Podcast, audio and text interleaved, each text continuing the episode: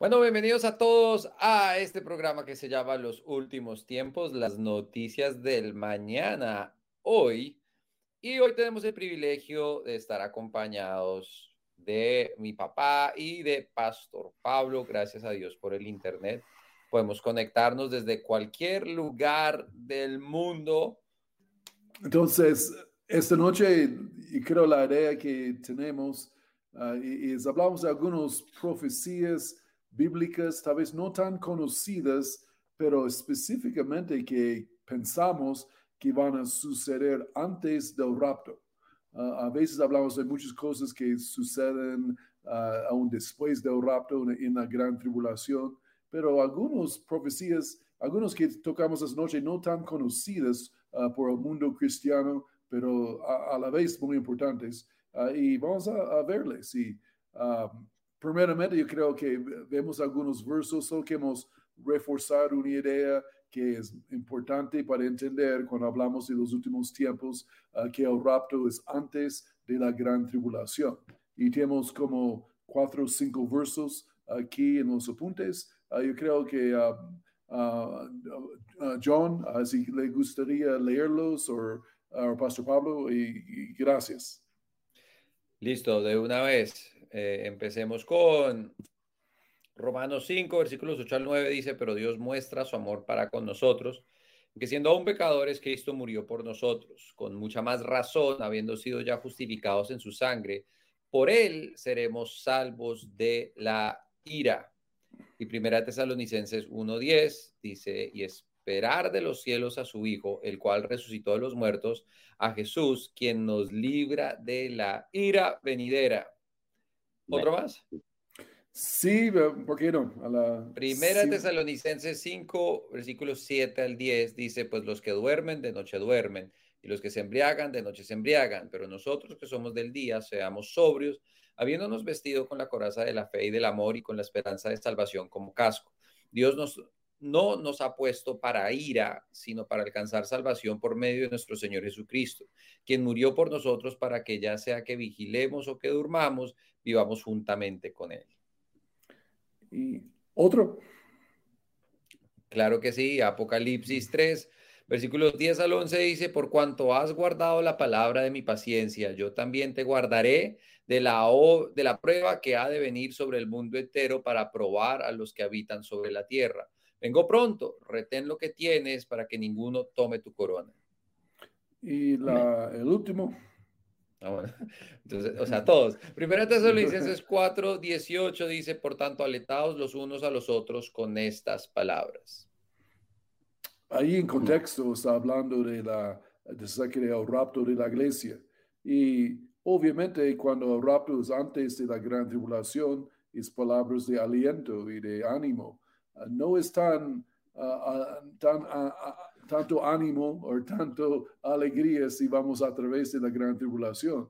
Ah, y aún estaremos dispuestos, vamos a estar con Cristo para siempre, con el Señor, pero es mucho más alegría saber que salimos antes y no tenemos que ir por este tiempo de sufrimiento en el mundo, uh, del juicio de Dios, el juicio de las naciones, la ira de Satanás, todo esto mezclado en uno. Uh, y e, e, es entonces buenas noticias, es la idea de la rapto antes de la gran tribulación, que es doctrina básica de la Biblia. Yo creo que todos aquí, por lo menos en el programa, estamos de acuerdo aquí de este punto. y Vamos adelante.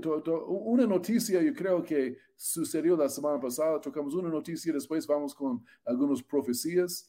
Ahí que fue muy interesante esa noticia ah, de que pasó en Israel, que encontraron algunas tablas allí en el monte de Elam, ahí que está en el norte, Elam, que está en el norte de Israel, donde Josué uh, reunió al pueblo ahí la, la mitad, como uh, un millón de personas en una montaña eh, y otro, otra montaña. Y la montaña de Elam era la montaña de la maldición y otro la montaña de la bendición. Y proclamó bendiciones y maldiciones y, y lo dice la Biblia, los escribieron. Ahí y encontraron una tabla en la monte de Elam uh, hace menos de ocho días y, dieron cuenta que tienen una lista de maldiciones escritas hace como 2600, 700 años, y que sería como en el tiempo de Josué. Entonces, uh, es otra prueba bíblica, uh, prueba de la arqueología, uh, que el Señor, la Biblia es la verdad y todas estas cosas prueban la Biblia, una arqueología. aún en este año vamos a tener con nosotros aquí en Bogotá Guy, nuestro guía de Israel, viene y va a ayudarnos con un seminario acerca de arqueología bíblica que prueba la Biblia mostrando todos que han descubierto y todo que está de acuerdo con la Biblia. Entonces, creo es interesante y aún, más fascinante también. Um, ¿Y qué piensan ustedes? ¿Así oyeron de estas noticias? Pues de hecho estaba pensando casualmente que cuando uno estudia acerca del pacto de sangre, casi siempre dicen que, que cuando se celebraba un pacto eh, se pronunciaban las maldiciones y las bendiciones, ¿cierto? Y, quedaban pues ahí registradas de no solamente los beneficios, sino también los, las consecuencias del, del incumplir o caminar fuera de la voluntad de Dios. Y bueno, la voluntad de Dios es buena, agradable y perfecta, pero fuera de ello pues hay, hay consecuencias y bueno, es bastante disidente de pronto que durante este tiempo justamente volvieran a aparecer eh, en, en, Israel cosas que, que, hablan acerca de consecuencias que pueden venir por estar caminando fuera de la voluntad de Dios, ¿no? Y justamente comenzamos leyendo varios versículos que el Señor nos libra de la ira venidera, de todas esas consecuencias por la desobediencia y no por nosotros, sino porque Él pagó el precio por nosotros y creemos que gracias a la sangre de Jesús es que no vamos a tener que pasar por, esa, por ese juicio que viene sobre el mundo y no vamos a tener que pasar por todas esas consecuencias, pero, pero bueno, igual sabemos que, el pecado produce muerte y, lastimosamente muchas personas sin Cristo van a tener que pasar por ese, por ese tiempo de tribulación y por eso debemos predicar acerca de Jesús para que más personas lo puedan llegar a conocer. Entonces, pues interesante que justamente en esta época eh, eh, aparezca ¿no? otra confirmación más de la palabra específicamente acerca de consecuencias de desobediencia. Sí, voy a, eh, voy a postear acá en los comentarios tanto de Facebook como de YouTube, lo, acabamos de postear, uno de los lugares donde pueden leer un poco acerca de, de lo que se encontró. Y creo que un buen ejercicio para todos nosotros es eh, ver qué cosas arqueológicamente han sido descubiertas que eh, se encuentran en la Biblia. Yo creo que eso ayuda también un montón eh, para uno como entender, obviamente nuestra fe está basada en Dios, quien no hemos visto y, todo eso, pero aún así es buenísimo y creo que ayuda también un poco como la paz de uno, el tener esa certeza de, de tantas cosas que sí se han encontrado. Eh, eh, eso ayuda un montón y a veces la gente piensa que el cristianismo y la Biblia es simplemente un cuento de hadas, pero es el único cuento de hadas que tiene pruebas arqueológicas eh, claras y contundentes. Entonces, es más que eso, es, verdad, es real y creo que eh, pues podríamos quedarnos acá a hablar de todo lo que se ha encontrado desde los carros del faraón, debajo del río eh, y otras cosas que también me parecen espectaculares, pero bueno, eso es para otra historia, pero el ejercicio y la tarea, sí, para todos es ese, es que eh, también estudiemos un poquito acerca de qué se ha encontrado arqueológicamente, de, qué va de acuerdo a la Biblia. Y don Guillermo, tenemos una foto de estas tablas, ¿no? Ahí para mostrar que se abren como un libro, así ves, y adentro había lo escrito. Entonces, muy interesante.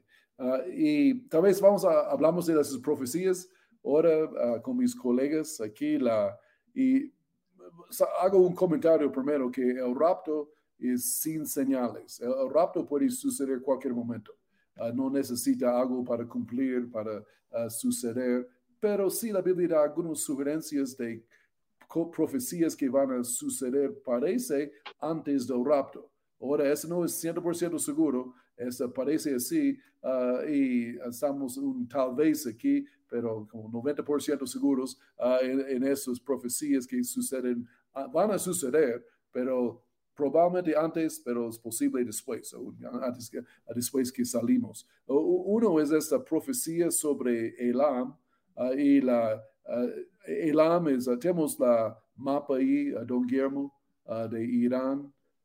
y mencionamos esto una vez, pero yo quería como concretar esta profecía. Elam es esta área de Irán o Persia en la Biblia. y allí específicamente es la planta nuclear de Boucher. Boucher es la planta haciendo enriquecimiento de uranio y donde tienen haciendo la bomba. Y ahora, si Israel atacará a Irán, que tienen planes de hacerlo, y no, no es como secreto, ellos pusieron 1.5 billones de dólares en su, presupuesto nacional este año para financiar el ataque a Irán. Entonces, no es secreto y ellos, están planeando hacerlo y él no tienen financiado a la vez. Esos 1.500 millones de dólares listo para este ataque porque Irán ha dicho van a usarlo contra ellos, entonces, y con sus terroristas, terroristas que tienen alrededor de Israel en este momento, que ah, es muy peligroso para Israel si ellos tienen la bomba nuclear. Entonces, Israel hará todo lo posible de detenerles. Y también no solo esto, los misiles que tienen uh, Irán, todos están en esta parte de Elam también, que van a usar contra Israel.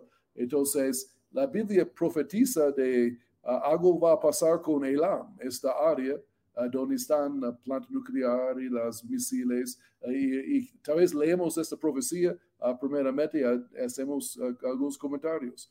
pero eso es sobrenatural, como puede ser tan específica la Biblia. algo que nos gusta de las profecías bíblicas que son exactas. Ahí no son como vagas y como a Nostradamus y, que la, y tal vez es como muy difícil interpretarlas y son tantas generalidades y muy vagas. La, la, Biblia dice, uh, van a entregar a, Jesús por 30 piezas de plata. Y no dice 29 o 31, 30. Y fue exactamente cumplido con Judas, 30 piezas. Ahí la, Biblia es, exacta, es, es, impresionante la exactitud de las profecías bíblicas. En, e, e, esa es una. Entonces, tal vez leemos aquí de Jeremías 49. Jeremías 49. Ah, dale, pastor. Profecía sobre el AM, desde los versículos 34 al 39. Jeremías 49, 34 y 39. Profecía sobre el AM. Palabra de Jehová que vino al profeta Jeremías acerca de Am al comienzo del reinado de Sedequías, rey de Judá, diciendo: Así ha dicho Jehová de los ejércitos: Yo quiebro el arco de Am, parte principal de su fortaleza. Traeré sobre Am los cuatro vientos desde los cuatro puntos del cielo y los aventaré a los cuatro vientos. No habrá nación a donde no lleguen fugitivos del Am y haré que Lam se acobarde ante sus enemigos y ante quienes buscan su vida. Traeré sobre ellos mal y el ardor de mi ira, dice Jehová, y enviaré espada que los persiga hasta acabar con ellos. Yo pondré mi trono en el Am y destruiré a su rey y a sus príncipes, dice Jehová. Pero acontecerá en los últimos días que yo haré volver a los cautivos del Am, dice Jehová. Sí, señor. Y habla de una destrucción de esta parte de, de Irán. Ah, ¿Y qué pasaría si Israel ataca? ¿no? Ah, entonces, eh, yo creo es seguro que Israel ataca, no solo porque ellos dicen y porque Persia, eh, Irán, que ellos dicen, eh, y porque la Biblia dice. Entonces, ah, mm. tenemos como tres testigos aquí que vamos a tener una guerra aquí o un ataque o, por lo menos una batalla tal vez. y parece, eh, leyendo esto bien, es un tipo de, uh, de bombas nucleares o algo va a ser usado. Tal vez la planta eh, explota o Israel usa algunas bombas nucleares tácticas, las más pequeñas, uh, que, o algo pasa en ese sentido también, tal vez. Ahí, pero esto es Ah, va a suceder ahí la, este ataque a Elam. Y, interesante exactamente dónde está la planta nuclear, uh, los misiles y Elam profetizado 2600 uh, años con Jeremías antes y que sobrenatural, pero e, e, eso va a suceder. ¿Y qué, qué piensan de Elam, mis amigos? A me parece interesante lo que eh, dice que Jehová, creo que, bueno, no sé si sea antecitos o durante, porque pues eh, ahí sí dice que Jehová mismo va, eh, interceder y va a hacer algo y que él va a hacer que los cuatro vientos eh, lleguen y los va a aventar a los cuatro vientos eh, y que pues no habrá, no habrá nación donde no lleguen fugitivos de la... Entonces me parece interesante cómo puede que también sea una intervención sobrenatural en ese momento, y que es lo que vamos a empezar a ver también, pues en la tribulación se va a ver, es, es ya intervenciones directas de Dios eh, a esas cosas que, pues eso me parece ya interesante porque eso ya, ¿quién dijo película ni que nada? Ya, eso ya es real. Pero bueno. Eh, eso es bueno. Sí, exacto, como intervención. Perdón. Interesante solo el punto de los refugiados que ah, John mencionó y que como hoy en día cuando hay guerra como Ucrania, millones de ucranos van a otros países, eh, misma cosa va a pasar ahí en Elam, ¿no? que van a ser guerra y muchos van a ir buscando sus casas destruidas y todo, y, van a estar buscando dónde vivir, otros países. Ahí también, exactamente como pasa hoy en día cuando hay guerras. Ahí que interesante, ah, Pastor Pablo. Sí, y también, bueno, de pronto lo que dice Pastor Yonda, que, que puede ser como tipo intervención del antiguo pacto, que de pronto en esas batallas que libraba Israel, en muchas ocasiones el Señor intervenía con fuego, granizo, y, y bueno, y hacía que se atacaran entre ellos. Entonces pareciera, bueno, por un lado eso, o tal vez también el efecto de algún tipo de bomba nuclear que haga que la ciudad ya no sea habitable porque dice que se tienen que ir, pero eventualmente, y bueno, y también que Israel o el Señor mismo va a tomar como posesión de ese, de ese lugar. Eh, entonces, pues por un lado, la profecía es no simplemente que van a minimizar o, parar o frenar la ciudad, sino que va a ser tomada completamente y les va a tocar salir y eventualmente dice que igual los va a volver a restituir, ¿no? Entonces, pues, pues gloria a Dios, el Señor súper misericordioso, pero, pero, pero me muestra que, que el Señor está cuidando su pueblo, luchando por su pueblo, y si fuera una intervención tipo Antiguo Testamento, tal vez no lo alcancemos nosotros a ver. Sin embargo, si empezáramos a ver también actividad en este momento por causa del tratado nuclear, de los permisos que se han firmado, entonces podríamos darnos cuenta que si eso llega a suceder, el Señor está más pronto de lo que nosotros eh, nos imaginamos, ¿no? Y eso fue lo que empezó a suceder también con lo de Rusia, que de pronto dijimos, no, todavía falta un montón de tiempo y justamente ya, ya se dio, entonces pues las señales se están cumpliendo. Eso. Y otra profecía ah, también, ah, vamos a, y suponemos un poquito, ah, si eso sucede, y la, entonces los los terroristas, terroristas alrededor de Israel, Hamas, Hezbollah y de, del Sudán y eh, esos países van a, obviamente van a atacar Israel también con sus misiles. Tienen como 150 mil misiles ahí, esos grupos terroristas que son patrocinados por Irán. y entonces dice la Biblia que Damasco Ah, también tienen mucho, Irán está en Siria eh, con sus terroristas, con sus soldados. Ellos van a atacar también con misiles. Dice la Biblia que Damasco será destruido. Tal vez es como una cadena, ¿no? Esta pasa en Elam y después eh, ellos atacan Israel, entonces de Damasco y Israel ataca Damasco y destruye a, a, Damasco. Una Biblia tiene una profecía específica acerca de Damasco. Y Damasco termina como la foto de John David, donde está ahí atrás de Jackson. Ahí, ahí, hay dos fotos de Damasco de hoy en día también, que uh, Guillermo, eso es como es hoy en día, partes de Damasco, no todo, eh, pero barrios enteros son así. Ah, entonces, leemos la profecía. Hay dos partes que la Biblia habla de esto. Tal vez leemos los dos. Siempre hemos leído solo uno, pero la Biblia habla en dos lugares acerca de esto. Jeremías 49. Ok, la, voy a leer. Jeremías 49, versos 23 al 27. Profecía sobre Damasco. Acerca de Damasco, Hamad y Arfat se avergonzaron porque oyeron malas noticias, se derritieron en aguas de ansiedad, no lograron sosegarse.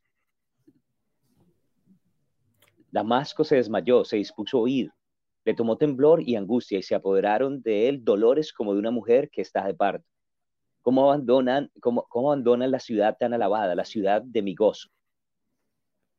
Por tanto, sus jóvenes caerán en las plazas y todos los hombres de guerra morirán en aquel día, dice Jehová de los ejércitos. En el muro de Damasco prenderé yo un fuego que consumirá las casas de Benadad. Y Isaías también, 17.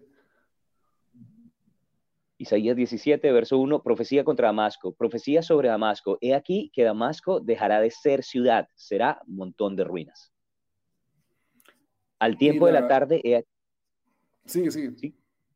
Al tiempo de la tarde, verso 14, he aquí el terror, pero antes de la mañana el enemigo ya no existe. Esta es la parte de los que nos aplastan, la suerte de los que nos saquean. Habla de una destrucción total de Damasco. Ah, y eso nunca ha sucedido, esa profecía, porque Damasco es la ciudad habitada más, habitada más continuamente sin cesar de ser ciudad en el mundo. Hay, la, hay otras ciudades que tienen más años de Damasco, pero han, han sido destruidos y fueron reconstruidos después, como 100 años o 50 años. Ah, pero Damasco ha permanecido como ciudad más tiempo de cualquier otra ciudad del mundo. Y entonces eso nunca ha sucedido, es el punto. Entonces debe suceder pronto, la Biblia va a cumplir. Y parece uh, en, uh, algo que ver con el ataque de Irán tal vez, o, el ataque de Ezequiel 37 también tal vez más adelante, uh, y, pero va a suceder y, y, van a ser destruidos en un solo día.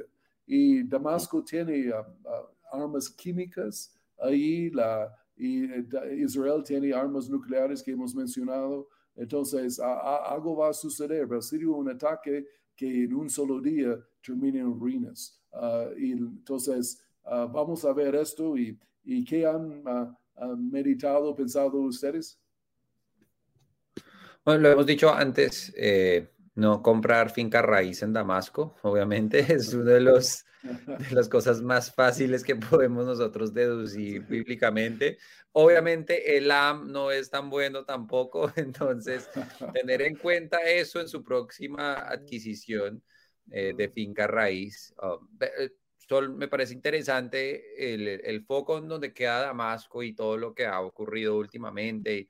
Y, igual cada vez es como un, una alarma que suena.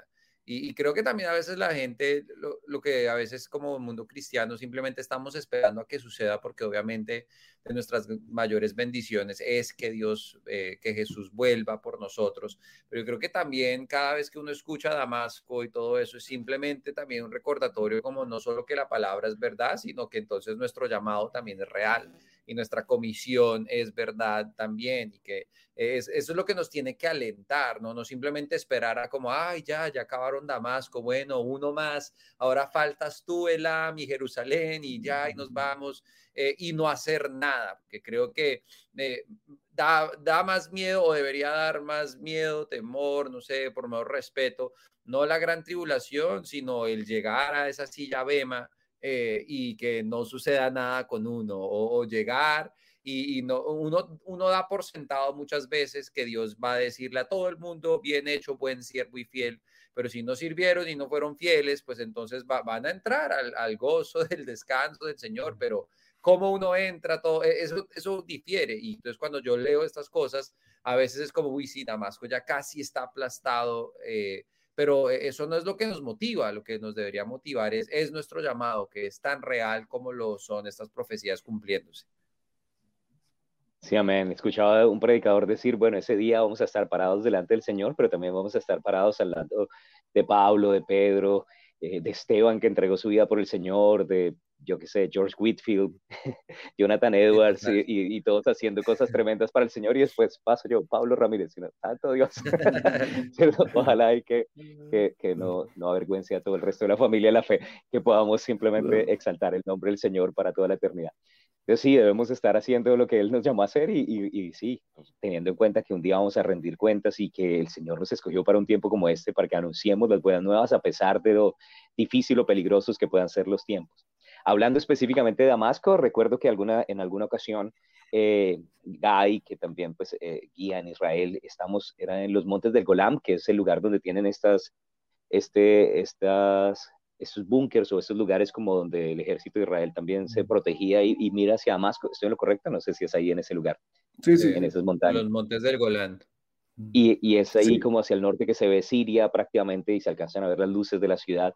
Y él decía que cuando que en tiempos pasados, cuando Siria también estaba como animando pues para venir a la guerra, por ese lugar era donde siempre tenían que protegerse y defenderse y habían enviado tanques de guerra. Ya el Señor de forma sobrenatural, en alguna ocasión con un solo tanque, frenó a todos los tanques sirios y bueno, eh, el Señor siempre protege a su nación, a su pueblo. Pero entonces también, de pronto algo que resaltar es que a veces sabemos las profecías grandes, pero no sabemos estas que de pronto no son las más famosas, ¿no? Sabemos los de rumores de guerras y terremotos y, bueno, y a veces enfatizamos de pronto ese, ese tipo de profecías, pero no sabemos la profecía del amo, la profecía de Damasco. Cuando empieces a sonar esas cosas y cuando empieces a estar en el radar, entonces necesitamos, como dice el Señor, levantar nuestras cabezas sabiendo que la redención está cerca. Entonces, pues es para tener en cuenta que estas profecías están también en la palabra y se van a cumplir antes del regreso de nuestro Señor digo como rey también. No, bien dicho. Ah, y otra profecía, vamos a, esa profecía es poco más larga, pero yo quiero alcanzamos terminarla eh, esta noche, de Salmos 83. Muchos he visto en los comentarios del programa uh, sobre ese año y medio que hemos tenido el programa, muchos han preguntado de Salmos 83. Y no hemos mencionado mucho ah, de esto y hablamos mucho de Ezequiel 37, 38, 39, pero creo que tocamos esto y, la, y lo interpretamos en la luz de uh, qué está pasando hoy en día en la Biblia y, y leemos Salmos 83, que es una profecía muy interesante. Salmo 83, eh, versículo 1. Dios, no guardes silencio, no calles Dios, ni te estés quieto, porque rugen tus enemigos y los que te aborrecen alzan la cabeza. Contra tu pueblo han consultado astuta y secretamente y han entrado en consejo contra tus protegidos. Han dicho, venid y destruyámoslos para que no sean nación y no haya más memoria del nombre de Israel. Aún se confabulan de corazón. Contra ti han hecho alianza las tiendas de los edomitas y los ismaelitas, Moab y los agarenos, Jebal, Amón y Amalek, los filisteos y los habitantes de Tiro. También el asirio se han juntado con ellos, sirven de brazo a los hijos de Lot, Selah. Hazles como a Madián, como a Císara, como a Javín en el arroyo Sison, que perecieron en Endor, fueron convertidos en estiércol para la tierra. Pon a sus capitanes como a Oreb y Seb, como a Seba y Salmuna, todos sus príncipes, que han dicho, hagamos nuestras las moradas de Dios. Dios mío, ponlos como torbellinos, como jarascas delante del viento, como fuego que quema el monte, como llama que abraza el bosque. Persíguelos así con tu tempestad y atérralos con tu huracán. Llena sus rostros de vergüenza y busquen, y busquen tu nombre, Jehová. Sean confundidos y turbados para siempre, sean deshonrados y perezcan, y conozcan que tu nombre es Jehová. Solo tú, el Altísimo, sobre toda la tierra.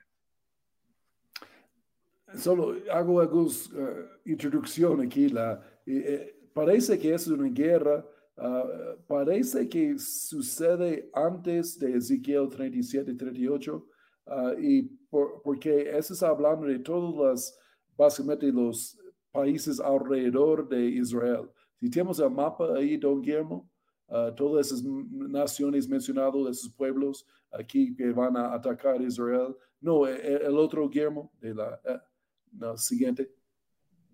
Y.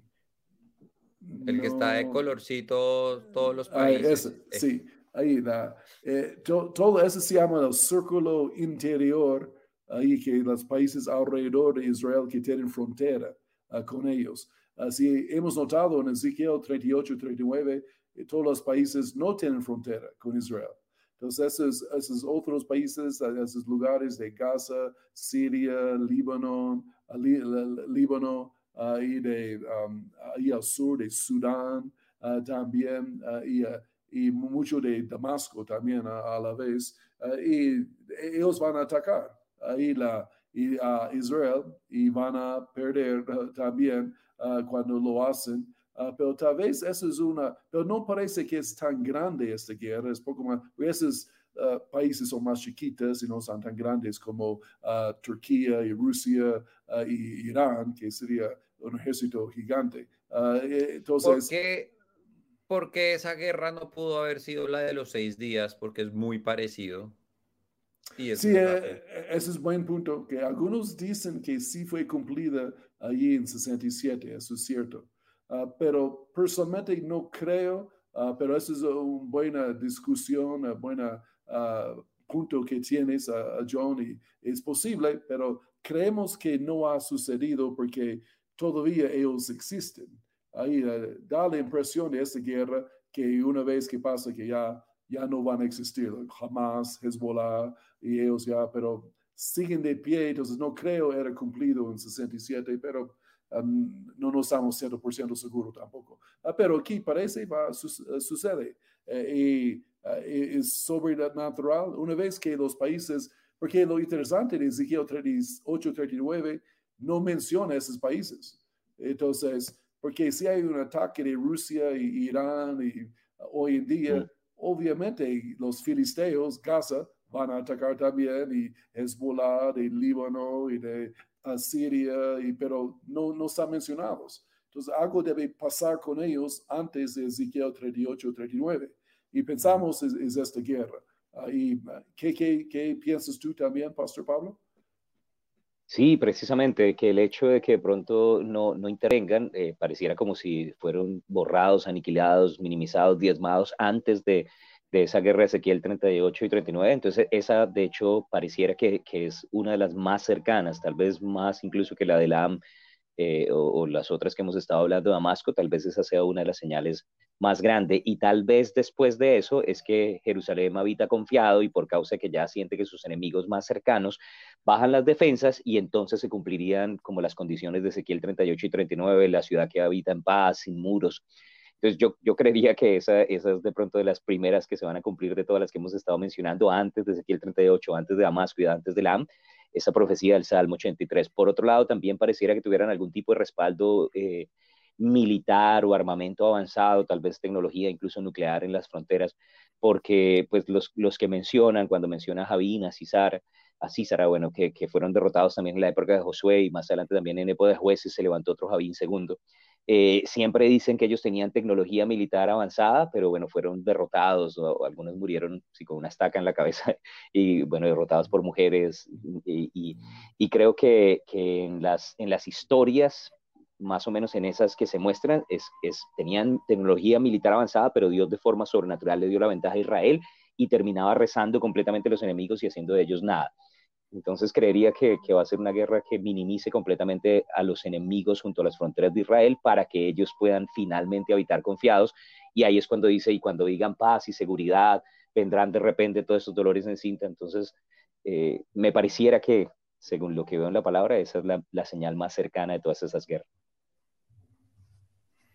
Muy, muy interesante. Y Tal vez ah, hay mucho que hablar en Salmos 83, pero dimos una introducción a la idea. Tal vez ah, otra profecía que creo es que la Biblia habla acerca de algo que parece es antes del rapto, que ya está sucediendo. La Biblia profetiza que Israel tendrá un ejército formidable y grande y fuerte en los últimos días. Ah, y en esto, si pensamos bien, eso es sobrenatural, pensando que país apenas comenzó en 1948 ah, con algunos miles de personas y hoy en día tiene un ejército ah, como la número 8 más grande, ah, octavo más grande del mundo y la de fuerza.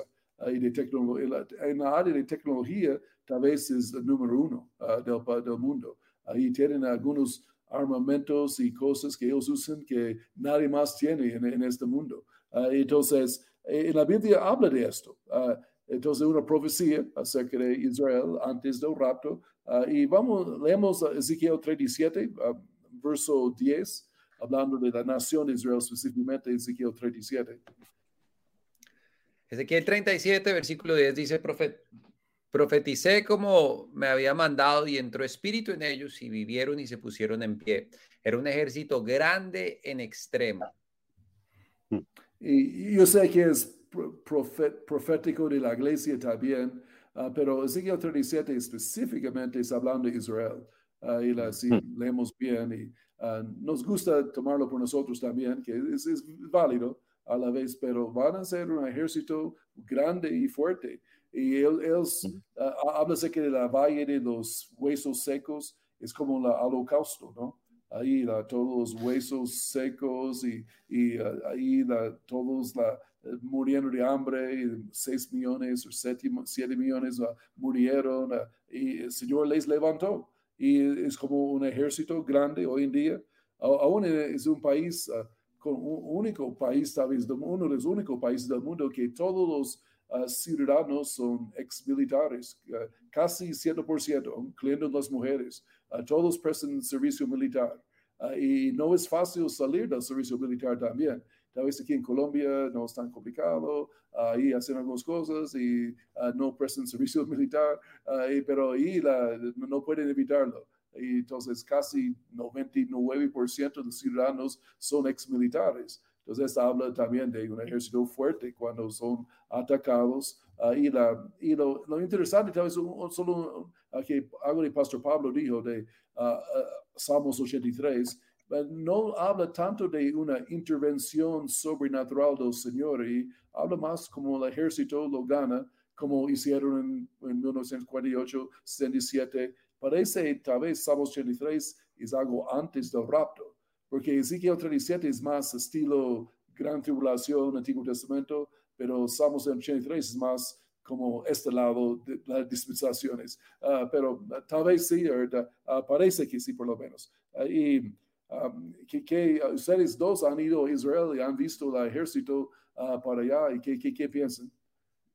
Bueno, pues es interesante que para ellos eh, bueno, ellos tienen varios, el ejército de Israel tiene como varias cositas que me ha parecido interesante, como lo primero es como esa educación que ellos tienen y concientización de todo el mundo de, enterarse por qué están entrenando, por qué lo están haciendo, los llevan a todos al Museo del Holocausto eh, para, y luego todos siempre tienen como esa misma frase y ese nunca más o no volverá a pasar o no, no la vuelven a hacer. Y, y todos, uno ve desde muchachos de 18 años hasta pues ya personas con más edad, eh, parte del ejército y hace parte de, la cultura que ellos han formado y son, obviamente no creo que son, en Israel hay 9 millones de personas, creo que eh, juntando palestinos, pero eh, por lo menos 5 millones de ellos, es un ejército enorme, eso es, eso es mucha gente que sabe Krav Maga y que saben todas esas cosas eh, eh, es, eh, es potente, es potente ese ejército. Y aparte de eso, pues toda la tecnología que pues uno se entera de pocas cosas como Waze y todo eso, pero pónganse a pensar, la tecnología de Waze ellos la tenían hace 15 años y uno apenas usando Waze hoy en día, imagínense que han avanzado en 15 años que no sabemos todavía. Sí, y bueno, y lo que decías, ¿no? Tienen artes marciales avanzadas, bueno, que no ha visto, YouTube, Krav Maga, y, es como ese, ese arte marcial que utiliza el ejército de ellos. Tienen la Mossad también, que son fuerzas especiales que dicen que es uno de los servicios secretos más especializados del mundo y que, pues, no, o sea, la mayoría ya de las guerras y agentes secretos han parado, exceptuando los israelitas que siguen teniendo muchos enemigos activos alrededor del mundo. Entonces, pues es un, es un país armado hasta los dientes y todo el mundo básicamente está en capacidad de, de luchar, ¿no? Eso pues por un lado. Y, y, además también Ezequiel 37 pues es bastante interesante porque sí, los, los, huesos secos volvieron a vivir, se volvieron a establecer como nación, pero ese ejército tiene que estar listo antes de Ezequiel 38 también, entonces creemos que, que sí, Dios ha estado formándolos para que, para que puedan ser una nación fuerte en contra de sus enemigos y guardándolos. Entonces, pues es interesante ver cómo la palabra se cumple. Y, y, sí, no solamente tiene que ver con nosotros, sino que Él volvió a darle vida a la nación de Israel, sopló sobre ellos aliente vida y volvieron a vivir como nación. una recomendación así como porque se me vino a la cabeza, porque bueno, esto ya fue hace más de un año que lo había visto, pero en Netflix hay una, hay una serie que se llama Mossad, eh, y hablan, hablan de la historia de Mossad cuando fue formado y cómo ellos fueron a buscar a los ex nazis de los años 40 eh, y cómo fueron a Argentina y todo y los encontraban. Y es interesante, y son seres humanos, yo no estoy diciendo que sean perfectos, eso, eso no es representativo del, del pueblo perfecto llamado escogido de Dios, pero un dato interesante, así como por votarles ahí el dato. Sí, aún vimos a la pastora Alba y yo es, en esos días algo parecido. Eh, se llama la, El Diablo que vive um, al lado. Y la, acerca de la Mossad. buenísimo. es de Cleveland, ahí el señor de la Yo sí creo que él era, pero bueno, eso es otra cosa. Estoy seguro que él era. ¿Es, la del señor mayor y el muchacho que es joven, el vecino? ¿Es esa la que están hablando? Es buena. Um, o sea, que lo llevan a, o sea, lo juzgan y todo, porque pues creen que es, pero ya han pasado como 40 años y e, el, señor ya es viejo y como que ya, no, si es usted y lo llevan a Israel y todo y tremendo juicio y la familia sale a decir y obviamente tiene 40 años donde no ha hecho nada, ya no es nazi o lo que era, pero aparentemente él estuvo en Auschwitz o algo así, en uno de esos campos de concentración y buena, sí, yo también la vi, estoy seguro que es, pero bueno. Ah, yo, creo que ya... Recomendaciones de Semana Santa. pues sí, aprovechen.